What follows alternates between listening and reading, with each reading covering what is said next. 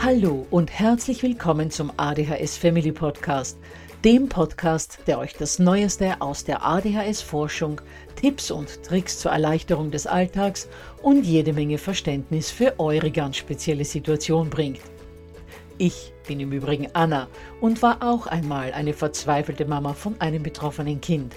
Aber heute, viele Jahre und mehrere Fortbildungen später, bin ich Expertin für ADHS und eine sehr entspannte Mutter eines mittlerweile jungen erwachsenen Mannes, der trotz dieses Syndroms zu einem glücklichen und beruflich erfüllten jungen Mann herangewachsen ist. Ich möchte euch mit diesem Podcast genau dort zur Seite stehen, wo auch ich vor vielen Jahren Hilfe gebraucht hätte.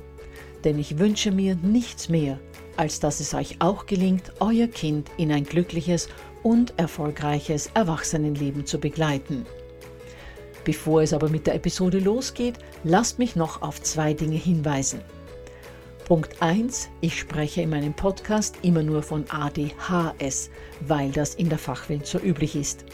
Gemeint ist damit aber auch immer die verträumte Variante der ADS. Und Punkt 2. Die Werbungen, die im ADHS Family Podcast geschaltet werden, dienen der Finanzierung von Projekten, die der gesamten ADHS-Community zugutekommen – denn sie werden für die Produktion von Erklärvideos für Kinder oder für das familiäre Umfeld, für die Informationsweitergabe an Pädagogen, Diagnostiker und Ärzte sowie für spezielle ADHS-Projekte herangezogen. Mehr Informationen dazu findet ihr am Beginn von Podcast 128 bzw. in dem YouTube-Video, zu dem ich in den Shownotes verlinke. Ja, ihr Lieben, auch heute habe ich wieder eine besondere Interviewpartnerin zu Gast im ADHS Family Podcast. Kiran Deuritzbacher ist Ergotherapeutin und bedürfnisorientierte Familienberaterin und spricht mit mir heute über die sogenannte Wackelzahnpubertät bzw. Wackelzahnzeit, wie sie diese Phase eigentlich lieber bezeichnet. Kiran spricht aber nicht nur als Ergotherapeutin, sondern auch als Mutter von drei Kindern zu uns. Eine Kombination, die ich persönlich immer besonders schätze, weil das Zusammenspiel von Expertise und Mutterschaft der Begleitung von Kindern bzw. Familien nochmal eine ganz andere Qualität verleiht. Bevor es aber mit der Episode losgeht, Lasst mich noch darauf hinweisen, dass ich auf mehrfache Anfrage hin die Aufzeichnung von meinem Webinar Stressfrei durch Alltag und Schule trotz ADHS bzw. ADS noch bis zum Wochenende, das heißt also bis zum 15. Oktober 2023 freigeschaltet lasse und ihr könnt euch diese Aufzeichnung unter www.adhshilfe.net slash Webinaraufzeichnung ansehen. Der zweite organisatorische Hinweis ist der auf das PDF zu dieser Folge, das ihr euch unter www.adhshilfe.net slash Wackelzahnpubertät herunterladen könnt. Pubertät mit AE. Und drittens wollte ich euch noch darauf hinweisen, dass der ADHS Family Podcast nun wieder auf einen zweiwöchigen Rhythmus umgestellt wird. Das heißt, die nächste Folge erscheint am 26. Oktober 2023. Gut, dann haben wir alles Organisatorische abgearbeitet und können nun in das Interview eintauchen. Ja, herzlich willkommen, liebe Kiran. Ich freue mich sehr, dass du heute Gast im ADHS Family Podcast bist. Du bist ja Ergotherapeutin und hast dich dann der bedürfnisorientierten Elternschaft als deinen Schwerpunkt verschrieben. Und ich bin schon ganz gespannt, was du unseren Eltern, unseren Zuhörern und Zuhörerinnen heute berichten wirst. Also nochmals herzlich willkommen. Vielen lieben Dank, dass ich da sein darf. Ich freue mich sehr. Ja, Kiran, vielleicht magst du zu Beginn mal ein bisschen über dich erzählen und auch, was dich zum Thema ADHS gebracht hat. Aber ich glaube, da gibt es ja einiges davor auch noch zu berichten. Ja, also ich bin ursprünglich Ergotherapeutin, arbeite so seit 20 Jahren mit Familien, war dann sehr lange in der Frühförderung und habe in der Frühförderung eben sehr eng mit den Kindern, den Eltern und den pädagogischen Einrichtungen, also den Kitas gearbeitet und habe da dann immer mehr gemerkt, das, was sozusagen jede Studie sagt, dass die Veränderung mit dem Kind dann nachhaltig ist, wenn das Umfeld im Boot ist und wenn die Eltern mit im Boot sind. So, also eine Stunde Ergotherapie in der Woche ist schön und gut, doch die Nachhaltigkeit ist einfach, die Eltern müssen mit ins Boot. Und so bin ich einfach immer mehr dazu gekommen, auch mit den Eltern zu arbeiten. Bin dann zwischendurch Mutter geworden. Ähm, wir haben inzwischen drei Kinder sehr unterschiedliche Kinder, sehr vielfältige Kinder und habe mich dann immer weitergebildet, einfach auch im Elternbereich und unterstütze Eltern und Pädagoginnen, ihre Kinder bindungsnah und bedürfnisorientiert ins Leben zu begleiten und habe so beide Komponente. Ich weiß sehr viel über die Entwicklung von Kindern und eben auch gerade aus der Ergotherapie Kinder, die nicht immer der Norm entsprechen. Und ich habe aber auch diese Teile, mit den Eltern einfach zu arbeiten. Was passiert da, wenn mein Kind zu mir sagt, du doofe Mama? Was mache ich mit meiner eigenen Wut? Diese Zusammenarbeit ist wichtig. Ich gehöre zu denen, die nicht versprechen, das Ziel ist, dass das Familienleben immer nur harmonisch sein soll, sondern ähm, ich glaube, dass es total gut ist, wenn wir Konflikte einfach auch als Teil vom Familienleben nehmen. Und äh, ich sage es immer gerne, mit mir kann man Wellen reiten lernen. Bei mir geht es nicht darum, dass wir nie wieder Konflikte haben, sondern die Konflikte müssen einen nicht überrumpeln und die Katastrophe bedeuten, sondern man kann lernen, diese Wellen zu reiten. Ja, das klingt alles sehr rund für mich, was du da erzählst. Und äh, ich glaube, ein Gebiet, wo man das sehr stark braucht, all das, was du da jetzt beschrieben hast, ähm, ist die sogenannte Wackelzahnpubertät, über die wir uns ja heute unterhalten wollen. Vielleicht kannst du da mal dazu etwas sagen. Was ist denn das überhaupt und äh, auf welche Altersspanne erstreckt sich das? Ja, genau, das ist auch so ein Steckenpferd. Ich finde Bedürfnisorientierung wundervoll und ich freue mich total, dass wir da sind, dass äh, Babys nicht mehr schreien gelassen werden, dass wir auf die Bedürfnisse von Babys eingehen. Ich freue mich sehr, dass wir immer mehr von der Autonomiephase und nicht mehr von der Trotzphase sprechen. Und dann erlebe ich das ganz häufig, die Kinder werden älter, so fünf, sechs, die Schule steht an. Und dann entsteht der Druck. Eltern werden unsicher, was muss ich machen? Die Kinder sagen dann, du doofe Mama, und wir denken irgendwie, jetzt haben, waren wir so lange bedürfnisorientiert, jetzt muss es doch irgendwann. Also, dass es einfach nochmal eine sehr spannende Phase ist, die ist so zwischen fünf und zehn. Und da passiert einfach ganz viel Entwicklung. Da die Kinder wollen groß sein, gerade wenn wir an die ADHS-Kinder, an die sehr autonomen Kinder denken, bestimmt, du bestimmst nicht über mich, ich bestimme selber, ich ziehe aus, du kannst gar nicht über mich bestimmen und so. Und auf der anderen Seite, emotional passiert eben auch ganz viel und sie brauchen oft ganz viel Nähe noch und sie, die, sie wollen dann noch ins Bett gebracht werden oder liebe Mama, lieber Papa, kannst du mich bitte anziehen, mir bei den Socken helfen. Also da ist ein großer Spagat, der für Eltern und Kinder sehr, sehr anstrengend ist. Du hast jetzt gerade was gesagt, du blöde Mama oder du Kackpapa. Also das sind ja dann diese Dinge, die man hört und die einem dann natürlich verletzen. Die Eltern fühlen sich dann zurückgewiesen und merken, dass diese Verbindung, diese starke Verbindung, die sie da aufgebaut haben, schön langsam aufgeweicht wird. Und ich glaube, dass dort irgendwo einer dieser Schmerzpunkte sitzt, wenn man, so wie du zuerst gesagt hast, sich jetzt dann fünf, sechs Jahre lang so bemüht hat um Bedürfnisorientierung und dann hört man plötzlich, wie du eben gesagt hast, blöde Mama, Kack Papa und kriegt sozusagen rückgemeldet, man würde es nicht richtig machen. Zumindest ist es ja das, was bei einem selbst ankommt. Was gibst du da den Eltern mit? Ja, ich gebe sehr gerne den Blick, dass einmal ja, das ist ein neuer Schritt, auf den wir uns einlassen dürfen, so und dass wir das nicht als Abweisung, sondern hey, unser, unser Sprössling, unser Kind bekommt auch Flügel. Und ich sage immer sehr gerne, die Verbindung wird nicht weniger, sie wird nur ein bisschen anders dass wir uns einfach ein bisschen einstellen dürfen, hey, da kommt was anderes. Und ich muss sagen, ich spreche auch so gerne über das Thema, ich bin viel lieber Wackelzahn-Pubertätsmama.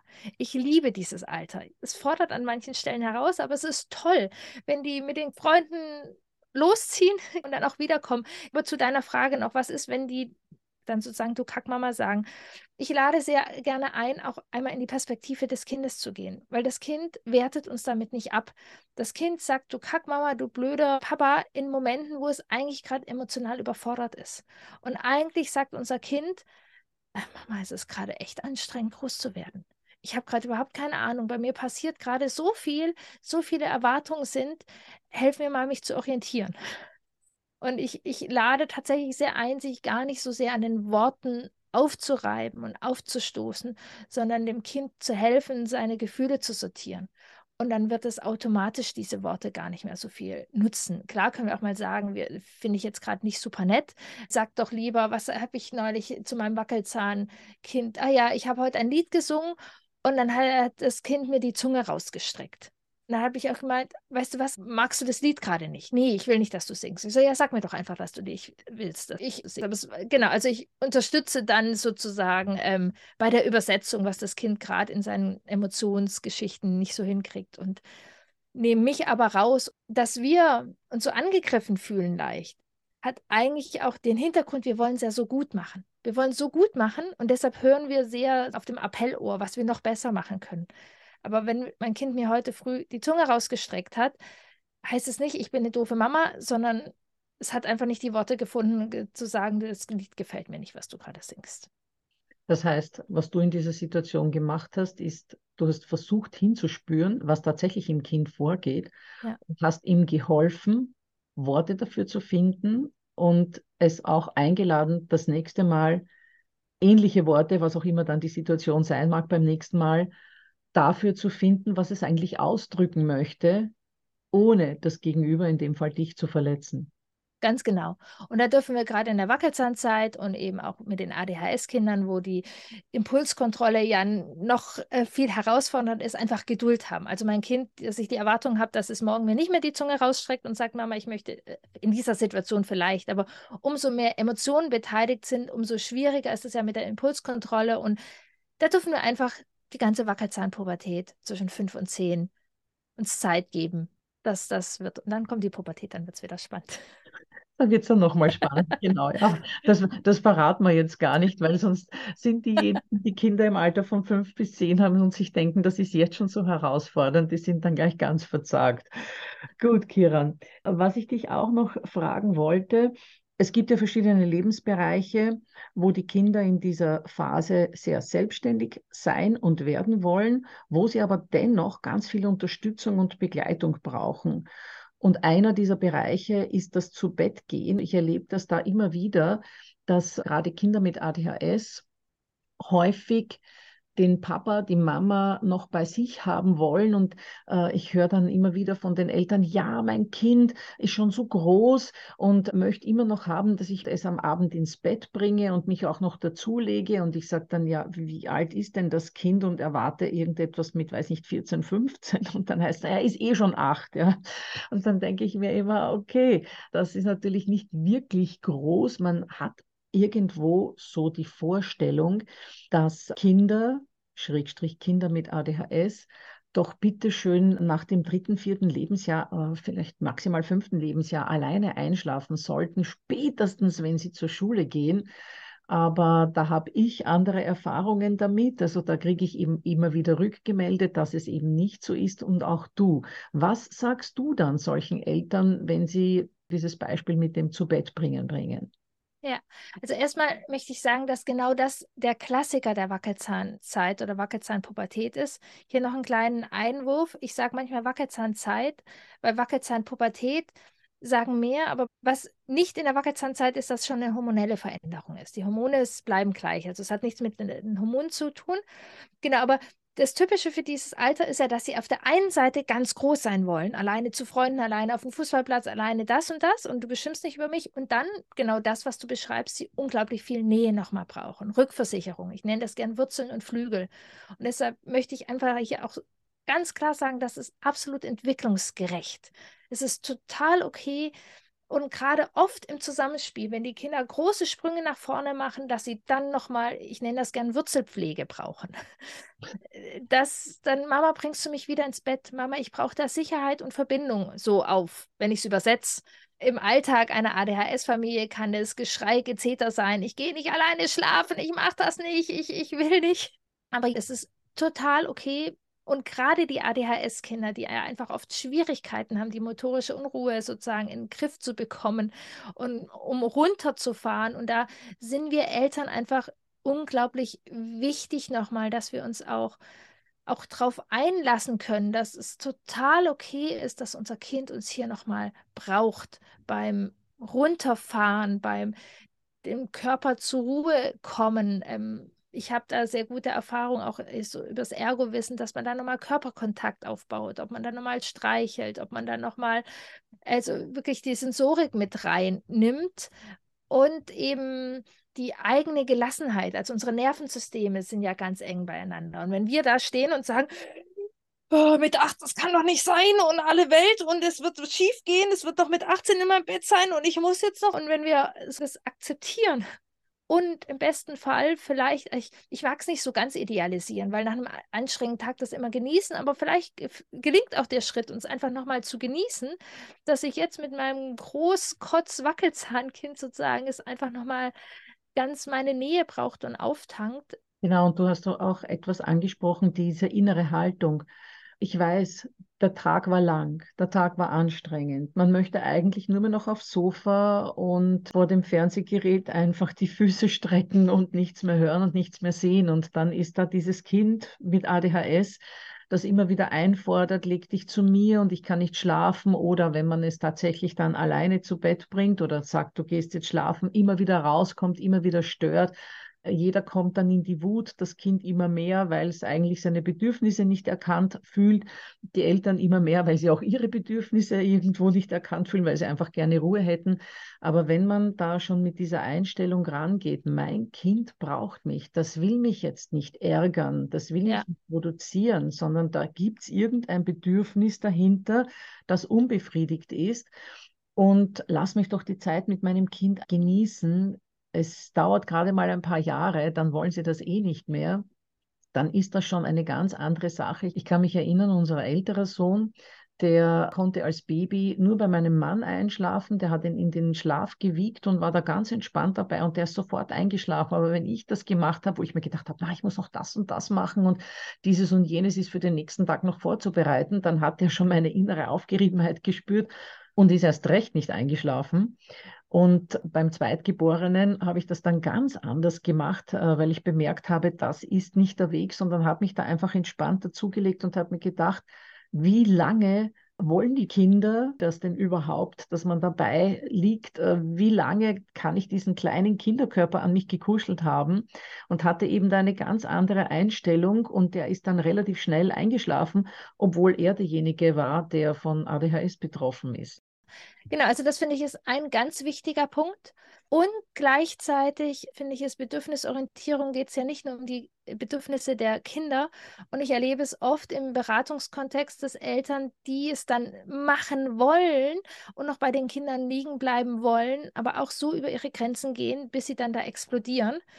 Und auch das ist keine Lösung. Und ich finde auch, auch die Haltung so total wichtig. Also wenn ich jetzt zu meinem achtjährigen Kind sage, stell dich nicht so an, du bist doch schon groß, stell dich nicht wie ein Baby an, äh, das musst du jetzt alleine schaffen.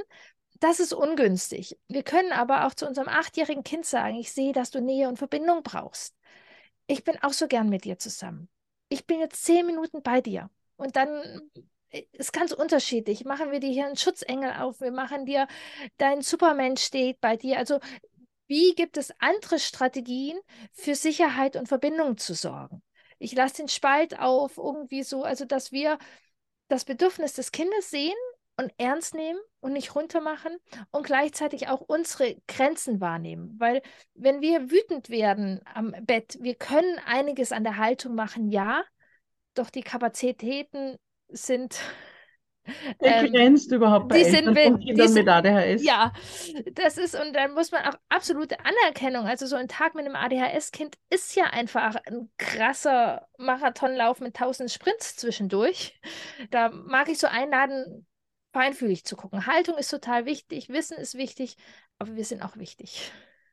Richtig, also man muss dann irgendwann mal schauen, dass man es äh, für beide so hinbekommt, dass es passt.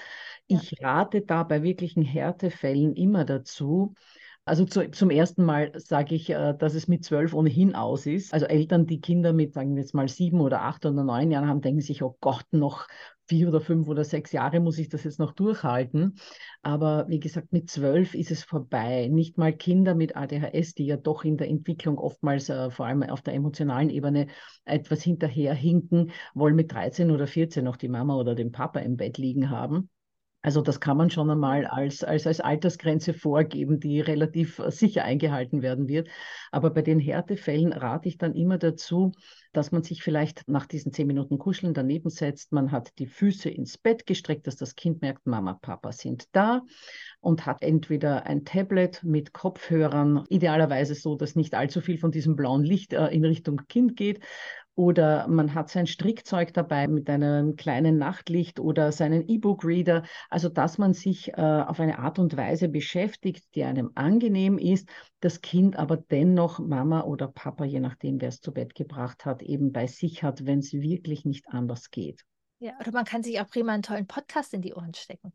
Ganz genau, richtig. Auch dazu rate ich immer, weil da gibt es kein blaues Licht und das Kind hört nichts. Genau, richtig. Ja.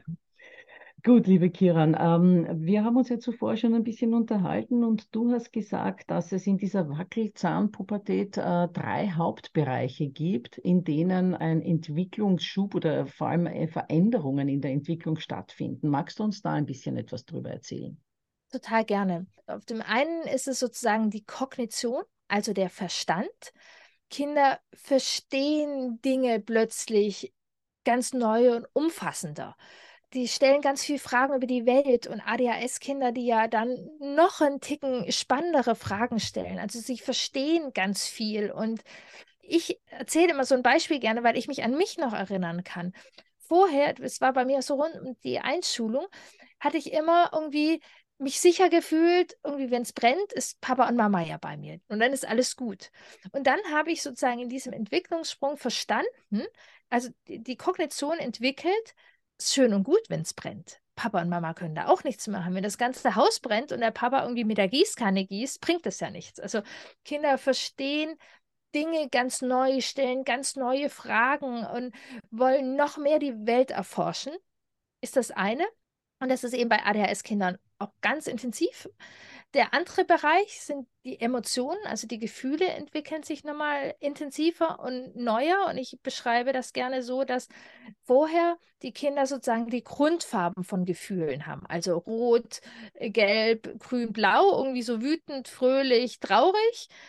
Und dann in der Wackelzahnzeit kommen sozusagen die ganzen Zwischentöne. Also es gibt ja 200 Töne von Rot, also jetzt ein bisschen überspitzt, aber es gibt auch ganz viel unterschiedliche Qualitäten von Wut. Es gibt ganz viel unterschiedliche Qualitäten, oder es gibt Einsamkeit, es gibt Traurigkeit, es gibt Aufgeregtheit. Also es, da passiert ganz viel. Und das wieder neu zu sortieren, ist einfach auch Arbeit. Und das ist bei ADHS-Kindern noch ein Ticken mehr Arbeit, weil auch das mit der Impulskontrolle und die Steuerung einfach noch sehr schwierig ist und trotzdem diese krasse Entwicklung stattfindet. Und das sind dann auch oft die Punkte, wo dann so diese Kackmama, du blöder Papa und sowas ist, wo einfach die Gefühle überrollen und auch tatsächlich die Kognition überrollen. Also wenn so ein ADHS-Kind wütend ist, kommen wir mit Erklärungen meistens nicht so weiter, während dieser Gefühlssturm da ist. Es ist einfach, weil das sozusagen überlagert ist und das ist okay und es geht dann erst um die Regulation und dann kann der Kopf wieder eingeschaltet werden sozusagen. Und der dritte Bereich ist die körperliche Entwicklung. Also so rund um den sechsten Geburtstag ist natürlich, wie der Name schon sagt, die Zähne fangen an zu wackeln. Da passiert total viel, da ist auch Druck. Die Kinder können es nicht immer umformulieren, aber wenn wir uns vorstellen, dass uns die ganze Zeit da so ein Zahn drückt, dass das mal auf die Laune geht, das kann ich auf jeden Fall hier bei unseren drei Kandidaten sehr gut wahrnehmen. Und da finde ich auch nochmal wichtig, dieser Druck, also die Hauptarbeit passiert ja nicht, wenn der Zahn wackelt und rausfällt, sondern wenn der neue Zahn durch den Kiefer drückt das Gangbild verändert sich nochmal, die Hüfte richtet sich auf und der Körper wächst ja auch immer wieder in Schüben. Und das muss erst beim Gehirn ankommen. Also wenn der Arm unserer Kinder jetzt sozusagen plötzlich zwei Zentimeter länger ist, ist das oft im Gehirn noch nicht gespeichert und unsere Kinder sind noch einen Ticken schusseliger. Und der Arm muss erst 25 Mal gegen die Tür gestoßen sein, bis das Gehirn das verstanden hat, dass der Arm jetzt länger und größer ist. Und dafür muss das Kind sich aber auch viel bewegen. Und daher ist es ein bisschen ungünstig, dass in dieser Phase die Kinder so viel sitzen sollen rund um Schule und Hausaufgaben. Und daher mein Blick und mein Appell als Ergotherapeutin und gerade von ADHS-Kindern, die Kinder müssen sich bewegen. Und rund um Schule, es tut total gut, auch diese Wachstumsschübe, diese körperliche Entwicklung, dass das mit dem Gehirn sozusagen connected und verbunden ist, ist Bewegung unglaublich wichtig, einfach auch von der Entwicklungsphase. Genau, und so wie du sagst, gerade für Kinder mit ADHS ist Bewegung ja immer wichtig. Und dann, wenn sich der Körper eben so dermaßen entwickelt, wie du das jetzt äh, eben beschrieben hast, und äh, gerade in der Phase fängt eben dann die Sitzerei in der Schule an, diese ganz extrem lange Sitzerei, weil im Kindergarten, da kann ja wirklich noch rumgesaust werden, außer beim Morgenkreis muss man da ja nicht, oder wenn vielleicht jetzt mal äh, jemand etwas vorliest, äh, muss man da ja nicht sitzen. Und dann beginnt es mit sechs Jahren, dass die Kinder vier, fünf Stunden am Stück sitzen sollen. Und das ist schon für ein neurotypisches Kind eine irre Herausforderung, aber für Kinder mit ADHS einfach kaum machbar. Und nicht zuletzt deshalb werden ja dann auch so viele Kinder gerade in diesem ja. Alter diagnostiziert, weil sie A nicht sitzen bleiben können, weil sie sich B nicht konzentrieren können, weil sie C ihre Impulse nicht kontrollieren können und reinrufen in den Unterricht etc. etc. Ganz genau. Und das ist, also das mag ja nur, dass es wirklich ernst zu nehmen, dass das ein hoher Leidensdruck ist und leider tatsächlich auch für die Entwicklung, die da eben auch ist, nicht äh, super ausgerichtet ist, dass jetzt gerade die Sitzerei, wie du sagst, anfängt. Und wir als Eltern das ernst nehmen sollen und eben gucken, dass die Kinder Ausgleich haben. Genau. Und was mir jetzt äh, zu dem, was du zuerst gesagt hast, auch noch einfällt, wir haben ja besprochen, dass da so eine gewisse Abnabelung schon von den Eltern stattfindet, eine kleine, noch nicht so wie in der richtigen Pubertät, aber eine kleine, die Kinder kommen drauf, okay, da gibt es auch noch andere in meinem Leben. Da gibt es zum Beispiel Gleichaltrige und Freunde und diese Freunde werden dann eben für die Kinder auch wichtig. Jetzt ist es aber gerade bei Kindern mit ADHS so, dass sie Probleme haben, damit Freundschaften zu knüpfen und Freundschaften zu halten. Und gerade das ist dann natürlich wieder eine ganz große Herausforderung, sowohl für die Kinder selbst als auch für deren Eltern natürlich. Ja, absolut. Also da, das ist wieder ein Punkt gerade so Anfang der Wackelzahnpubertät. Fragt man sich um die Diagnostik, weil da viele Entwicklungsschritte sind, die dann herausfordernd sind. Es ist, ist sozusagen altersgerecht, dass die Kinder die Verbindung, also dieses Bedürfnis nach Verbindung nicht nur noch mit den Eltern befriedigen, sondern die Peer Group einfach unglaublich wichtig ist. Was sagen meine Freunde? Wie sind meine Freunde? Und auch um sich zu orientieren, passiert relativ viel auch so das Vergleichen. Mein Freund hat eine Brille, ich habe keine Brille. Und dann merken die Kinder das auch manchmal. Äh, irgendwie kann der leichter auf Stopp hören als ich. Oder die wollen gar nicht so, die können manchmal gar nicht so mit meiner Energie umgehen. Und das ist für die Kinder schwierig und das ist für die Eltern auch schwierig, wenn sie das erleben. Das heißt, du meinst, dass die Kinder mit ADHS hier nochmals äh, gröbere Probleme haben, weil sie sich eben an den anderen orientieren und durch diese Orientierung auch Vergleiche anstellen und sich ihrer Andersartigkeit dann noch mehr bewusst werden oder jetzt mal überhaupt bewusst werden, weil bis jetzt waren sie vielleicht, da haben sie sich vielleicht nur mit dem Bruder oder der Schwester verglichen, vielleicht auch mit ein paar Kindern im Kindergarten. Aber gerade dann in der Schulzeit natürlich, wo es die anderen schaffen, ruhig sitzen zu bleiben, wo es die anderen schaffen, nicht in den Unterricht reinzurufen oder loszulaufen, noch bevor irgendein Kommando ertönt ist im Sportunterricht, gerade da merken sie natürlich dann verstärkt, dass sie anders sind. Und das tut besonders weh, weil sie dann merken, sie gehören nicht so ganz dazu. Genau, das ist so ein Thema, wo sie einfach viel Begleitung, viel Achtsamkeit brauchen, wo wir auch da sein dürfen und das nicht abtun und auch nicht dann nur unsere Kinder gängeln, müsst halt ruhig sein oder irgendwie so, sondern wirklich, das ist ein Prozess und wenn Sie Freundschaften haben, die auch zu unterstützen, ähm, ich habe sehr viel Erfahrung gemacht, auch dass es den Kindern gut tut, wenn in ruhigen Situationen man Dinge auch nochmal ein bisschen aufdröseln kann, in einer ruhigen Situation den Kindern auch helfen kann, zum Beispiel in Perspektivwechsel zu gehen. Ähm, das heißt, du meinst, das nachzubesprechen. Ja, ja, Ganz genau. In einer angenehmen Situation, gerade bei ADHS-Kindern vielleicht gar nicht mal im Sitzen, ähm, sondern man kann miteinander Tischtennis spielen oder weiß was ich was, einen Fußball hin und her kicken und dann sagen, ach Mensch, neulich mit Hans, da seid ihr ganz schön aneinander geraten. Du wolltest unbedingt das und das und das Kind, ja Mama, ich wollte das unbedingt. Ja, das kann ich verstehen, aber hast du eine Idee, wie es Hans ging? was war denn Hans eigentlich wichtig? Und dann eben in der Nachbesprechung kann das dem Kind leichter gelingen. In, in dem Emotionskugel kann er den ähm, Perspektivwechsel wahrscheinlich noch nicht, aber in dieser ruhigen Situation und umso öfters in der ruhigen Situation der Perspektivwechsel gelingt, umso mehr bahnen sich das sozusagen die Bahnen an, dass es dann auch in wilden Situationen funktionieren kann. Gelingen kann. Ganz genau, da hast ja. du jetzt was ganz was Wichtiges gesagt. Punkt eins, das Kind nicht in der Aufgewühltheit versuchen zu besprechen und es oder es mit ihm zu besprechen, sondern eine gute Situation abwarten. Ich sage immer nach einem netten Sonntagsfrühstück zum Beispiel oder eben während einer Tätigkeit, wo man einander nicht in die Augen sehen muss. Ja. Das ist auch immer ganz wichtig. Vielleicht erwähne ich da gleich meinen Podcast.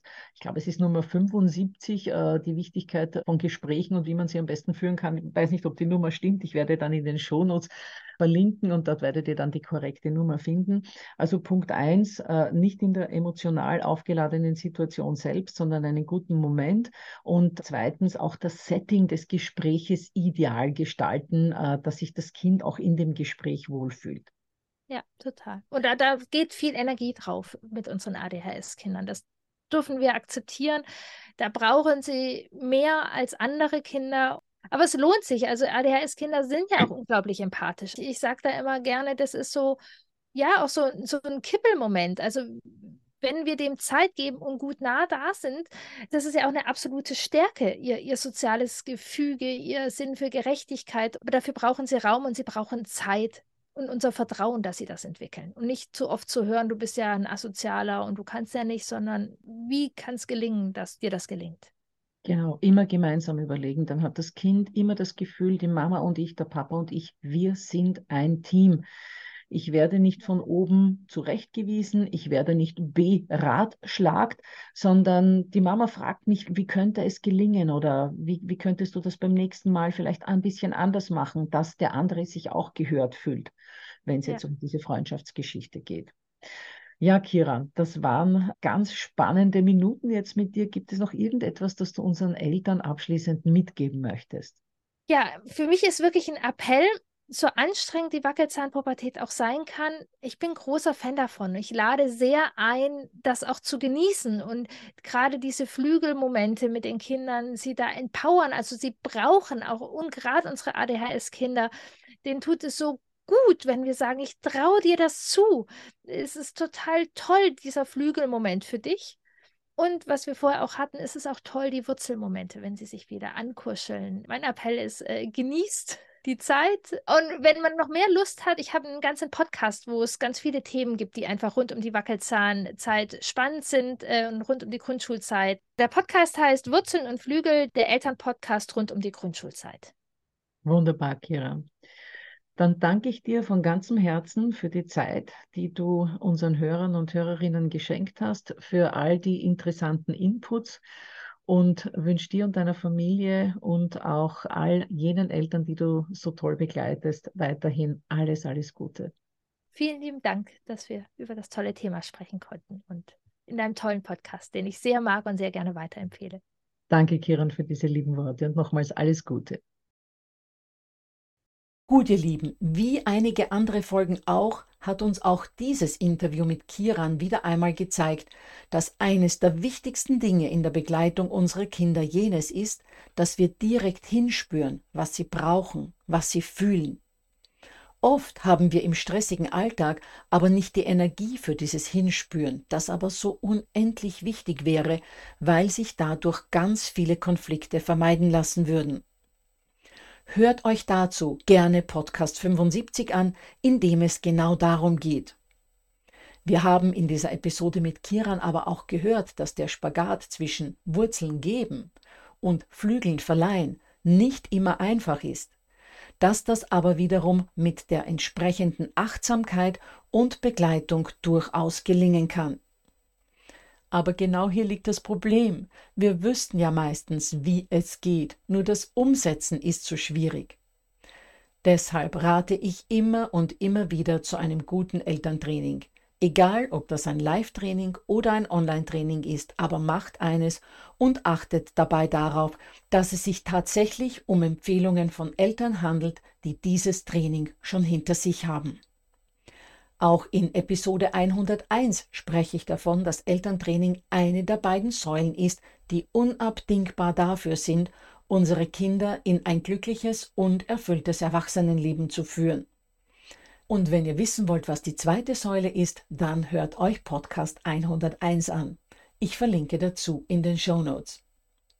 Was ich euch außerdem noch in die Shownotes packe, sind Kirans Kontaktdaten, den Link zur Aufzeichnung meines Webinars Stressfrei durch Alltag und Schule trotz ADHS bzw. ADS und auch den Link zum PDF von dieser Folge. Dann freue ich mich, dass ihr dabei wart, erinnere nochmal daran, dass die nächste Folge in zwei Wochen erscheint und hoffe, dass ihr da auch wieder mit dabei seid, denn da habe ich einen ganz besonderen Gast. Nora Imlau, eine der bekanntesten und gefragtesten Pädagoginnen Deutschlands, die uns unter anderem tiefe Einblicke in die Wichtigkeit der Beziehung zwischen Eltern und Kind als unabdingbare Voraussetzung für eine gelingende Begleitung in eben dieses erfüllte Erwachsenenleben gibt.